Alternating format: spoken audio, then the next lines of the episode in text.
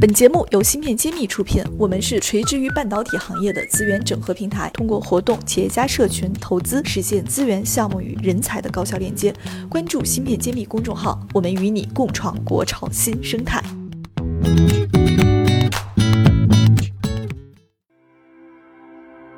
各位喜马拉雅的听众，大家好，我是爱心院长谢志峰。从今天起，我来和大家分享一下芯片背后的故事。二零一八年这一年。真的是不平凡，芯片的确是一个热词。集成电路产业很少像今天得到全中国人民的关注，网上热议有很多，各种论调不胜枚举。禁运倒逼芯片自主创新是一种论调，芯片产业发展不能一蹴而就又是一个反对阵营。反对地产经济，要求实业兴邦也在摇旗呐喊，连股票市场也产生了剧烈的反应。其实啊，就算没有中芯禁运这个导火索，芯片也是我们应该关注的东西。为什么呢？在当今工业化、信息化和智能化的时代啊，芯片是无处不在。比如说，你现在正在使用的手机，能够流畅的播放音频、视频，核心的技术、核心的器件还是芯片。被称为中国新四大发明的高铁、扫码支付。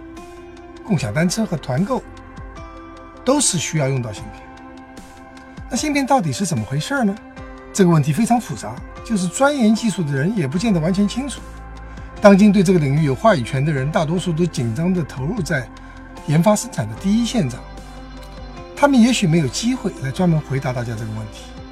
而我现在专注于培养科技人才，并且即将出版国内首本芯片科普书籍。心事。心是芯片的芯，事是事情的事。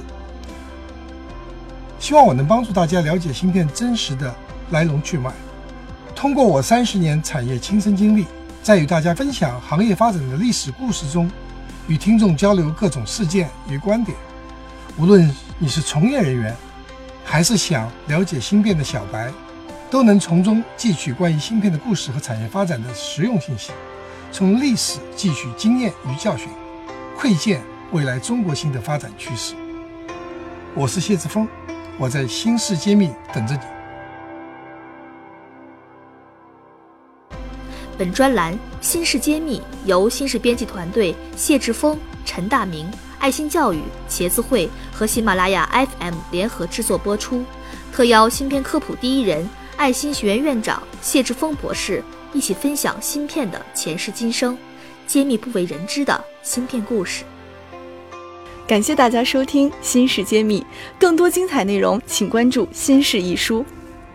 我是谢志峰，我在《新事揭秘》等着你。